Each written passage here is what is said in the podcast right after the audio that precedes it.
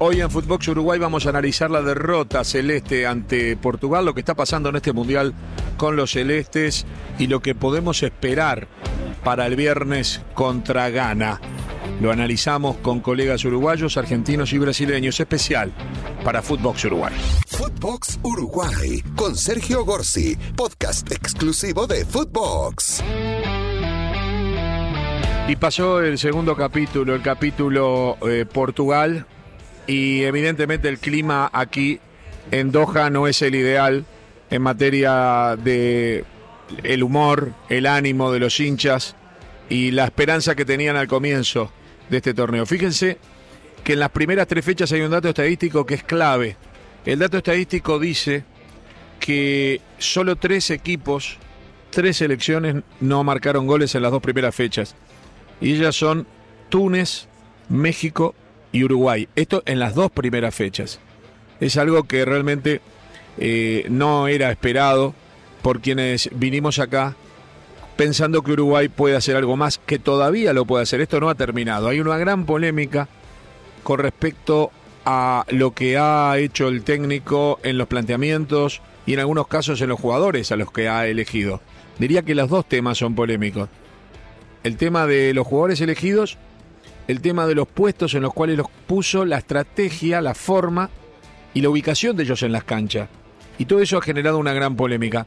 Hay gente que dice que está decepcionada. Yo digo que estoy dolorido porque soy hincha y quiero ganar. No estoy decepcionado desde el punto de vista que si bien creo, si bien creo que Uruguay puede aún clasificar contra Ghana y habrá que ver después qué sucede en un partido que ni quiero imaginar todavía con Brasil. Yo creo que más que decepción es dolor por los resultados y por la forma, porque estoy convencido que tanto contra Corea, que era un partido para ganar y cambiaba totalmente todo, incluso jugando mal Uruguay debió ganarlo, tuvo las dos o tres únicas chances de gol, fueron nuestras, no se ligó con las pelotas en los palos, a llorar al cuartito, pero es un hecho real. Corea no tenía ninguna chance de hacer un gol, el partido nunca se pudo perder, pero no lo supimos ganar y esos tres puntos hubieran cambiado toda la historia porque nos hubiese permitido jugar contra Portugal con otra mentalidad. Más allá de que si uno miraba el partido afuera, no entendía tampoco el planteamiento de Uruguay. Uruguay no parecía estar buscando la victoria contra Portugal. Se cerró bien, Portugal no podía llegar. Hizo cambios el técnico para el segundo partido. Sacó a Suárez, puso a Cavani. Sacó a Pelistri, que lo había usado más como lateral derecho que otra cosa. Puso a Sebastián Coates en lugar de Pelado Cáceres, mantuvo a Godín, que había hecho un buen partido contra Corea, pero está claro que Uruguay juega con línea de 5 para permitir que Godín pueda estar en el equipo. Y eso nos quita la posibilidad de tener un hombre más del medio adelante, que bien podría ser alguien que todos reclaman, como es Georgian de Arrascaeta. Y para entender no solamente lo que dicen los uruguayos, sino lo que se dice de Uruguay. Escuchemos a este periodista brasileño, Ernesto Denardim, de Radio Gaúcha de Porto Alegre, que nos dice algo que es lo que nos dicen los hinchas de Brasil y otros periodistas cuando nos ven por la calle y nos reconocen como uruguayos. Yo lo voy a exagerar porque no usa estas palabras, pero muchos me dicen en Brasil Joyan de Rajeta es titular y en Uruguay es suplente y lo dicen casi que para ironizar con lo que nos está pasando. Escuchemos la palabra de Ernesto Denardim. Los jugadores más, más viejos están se acabando, como Suárez, como Cavani. A Cascaeta tiene que jugar, es un error del técnico. Es mucho mejor que los otros. Hay muchos meninos, no, no sé, no creo. Creo que será segundo y va, va a tener que enfrentar Brasil. Difícil. O sea, ¿usted cree que puede ganar todavía, puede clasificar contra Ghana? Sí, sí, creo que sí. Eh, eh, Portugal se queda en primero y Uruguay en segundo. Y para Brasil va a ser un. Final, Brasil, Uruguay. Ah. O sea, estima que por lo que vio es un juego fácil con Uruguay. Esta, Eh. esta vez. É, creio que sim. Esta vez. No otras. Pero, pero contra, contra Brasil, Uruguay siempre tem um crescimento. Sí. Não sabemos de onde vem, pero tiene.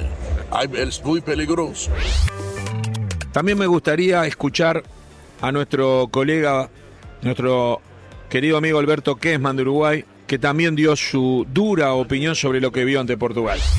Para el equipo que tiene juega mucho menos de lo que puede. Esa es la, re- la relación. Un equipo que está mal integrado, porque para liberar a un Valverde, que es uno de los mejores jugadores del mundo, hay que poner otro jugador que también distraiga. Si los brasileños dicen que el mejor jugador de Brasil es de Arrascaeta, si Uruguay dice que el mejor jugador que tiene que poner Uruguay dentro de la cancha de Arrascaeta, no hay ninguna duda. Con la gente todo, sin la gente nada. La gente tiene razón en este aspecto. De Arrascaeta es titular en Uruguay, le da otro fútbol y lo demostró en el último partido entrando en el segundo tiempo. ¿Por qué afuera?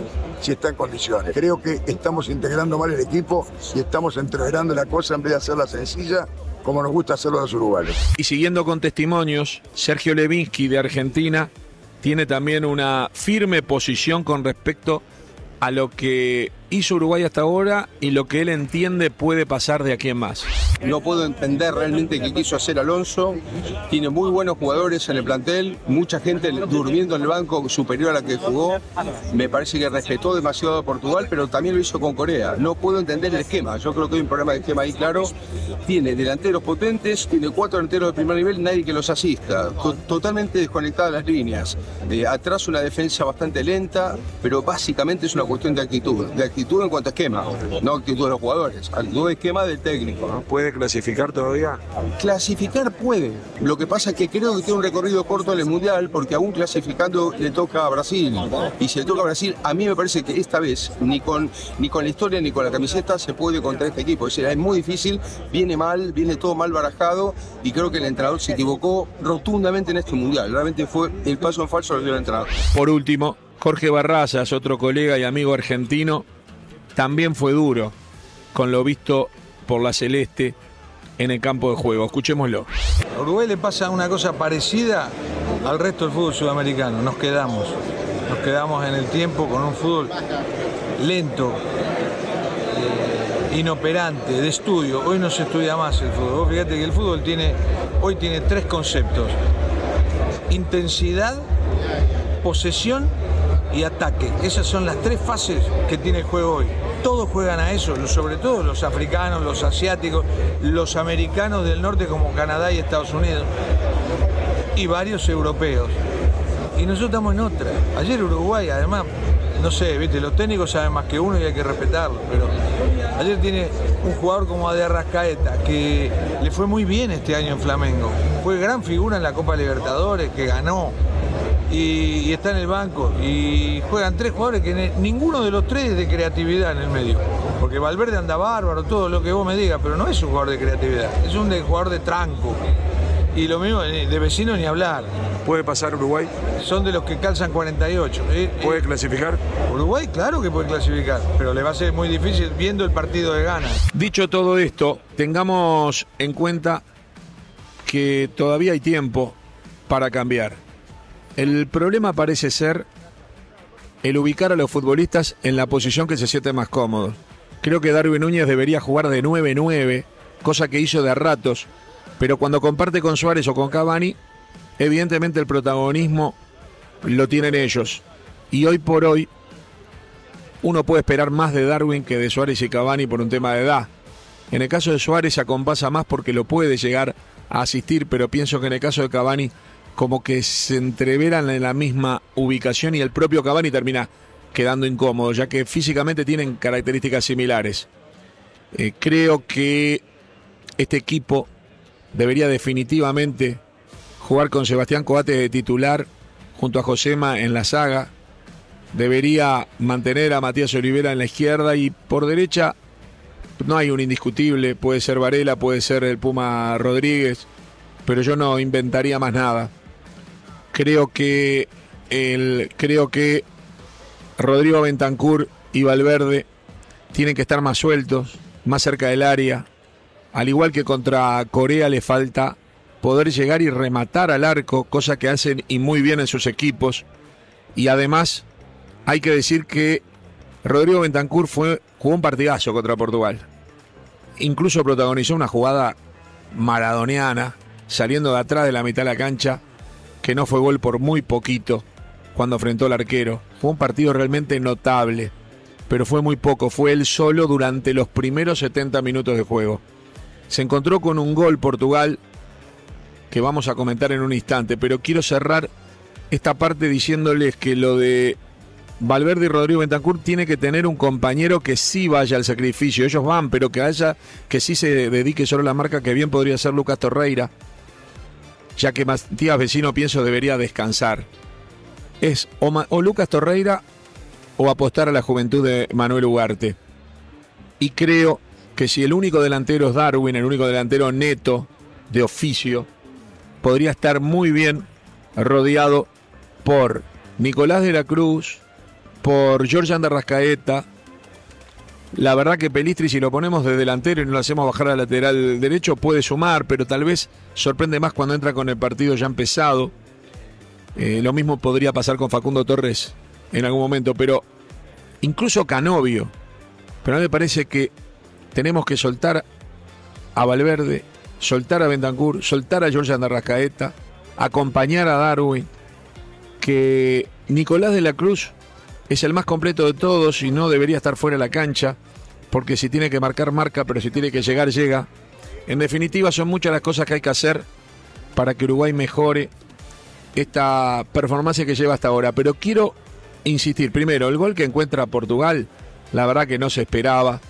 Portugal llegó poco a pesar de tener muy buenos jugadores. Tiene muy buen equipo, pero no pudo plasmar porque de algún punto Uruguay lo, lo tenía trancado. El problema es que Uruguay precisaba la victoria y sin la victoria de Uruguay, eh, el futuro iba a estar igual de complicado que con esta derrota. Entonces, llega un gol con un centro de esos típicos donde el centro delantero, que en este caso era nada más y nada menos que Cristiano Ronaldo, amaga a cabecear, pero la pelota sigue de largo y se mete en el arco sin que Roget pudiese adivinar que eso iba a suceder. Y luego Uruguay, con los cambios, con Pelistri, con Joshua Rascaeta, con Suárez y con Maxi Gómez, cambió el partido y tuvo la pelota en el paro de Maxi Gómez, tuvo una jugada de Suárez, tuvo algunas incidencias muy peligrosas que protagonizaron tanto Pelistri como George Andarrascaeta, generando inquietud en el arco portugués. Y cuando todos creíamos que podía llegar el empate, vino la jugada de penal que dicen los especialistas que no fue, que por ahí no cambiaba el partido, pero faltaban todavía 10-11 minutos tomando en cuenta los descuentos y Uruguay estaba realmente buscando el empate con actitud.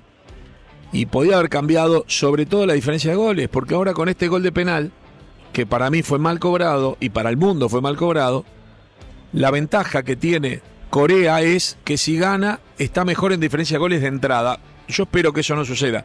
Primero Uruguay tiene que hacer sus deberes, armar un equipo como para ganarle a gana y después también apostar a que no se descuelgue Corea contra un Portugal que va a jugar seguramente con muchos suplentes, cuidándose para el próximo partido, aunque no puede descuidar jamás la diferencia de goles porque nadie quiere jugar con Brasil y Portugal debería tratar de abrochar el, el, primer puesto. Yo lo que digo es que todo bien con que Corea no le gane a Portugal, pero nosotros de una vez por todas tenemos que hacer un gol. Tenemos que patear al arco. Pateamos poco, no tuvimos fortuna, somos el equipo que pegó más pelotas en los palos, pero igual hay sabor a poco y sobre todo los dos mejores jugadores que tenemos, yo diría los tres mejores jugadores que tenemos son Valverde, Bentancur, que prácticamente no han rematado al arco, y el otro es George Andarrajeta, que prácticamente no ha jugado. Señoras y señores, esperamos con expectativa el partido con gana, esperemos que se revierta, sobre todo en materia de juego, para que así los resultados también cambien. Veremos. Cuando Alonso dijo hay que elijo creer, imagino que elige creer en el planteamiento que va a hacer, en los jugadores que va a poner en la cancha y no que se encomienda a los dioses, porque en un país laico, de mayoría laica como el uruguayo, si nos vamos a encomendar a los dioses, me parece que el resultado no va a ser bueno. Yo creo que él elige creer en los futbolistas que va a poner en la cancha, creo que va a hacer cambios, creo que va a cambiar la actitud, la actitud no en materia de garra, sino la forma de pararse del equipo para permitir a los jugadores soltarse de otra manera y no sentirse tan atados. Espero que el próximo podcast lo estemos compartiendo con una victoria celeste. Hasta la próxima. Esto fue Footbox Uruguay con Sergio Gorsi, podcast exclusivo de Footbox.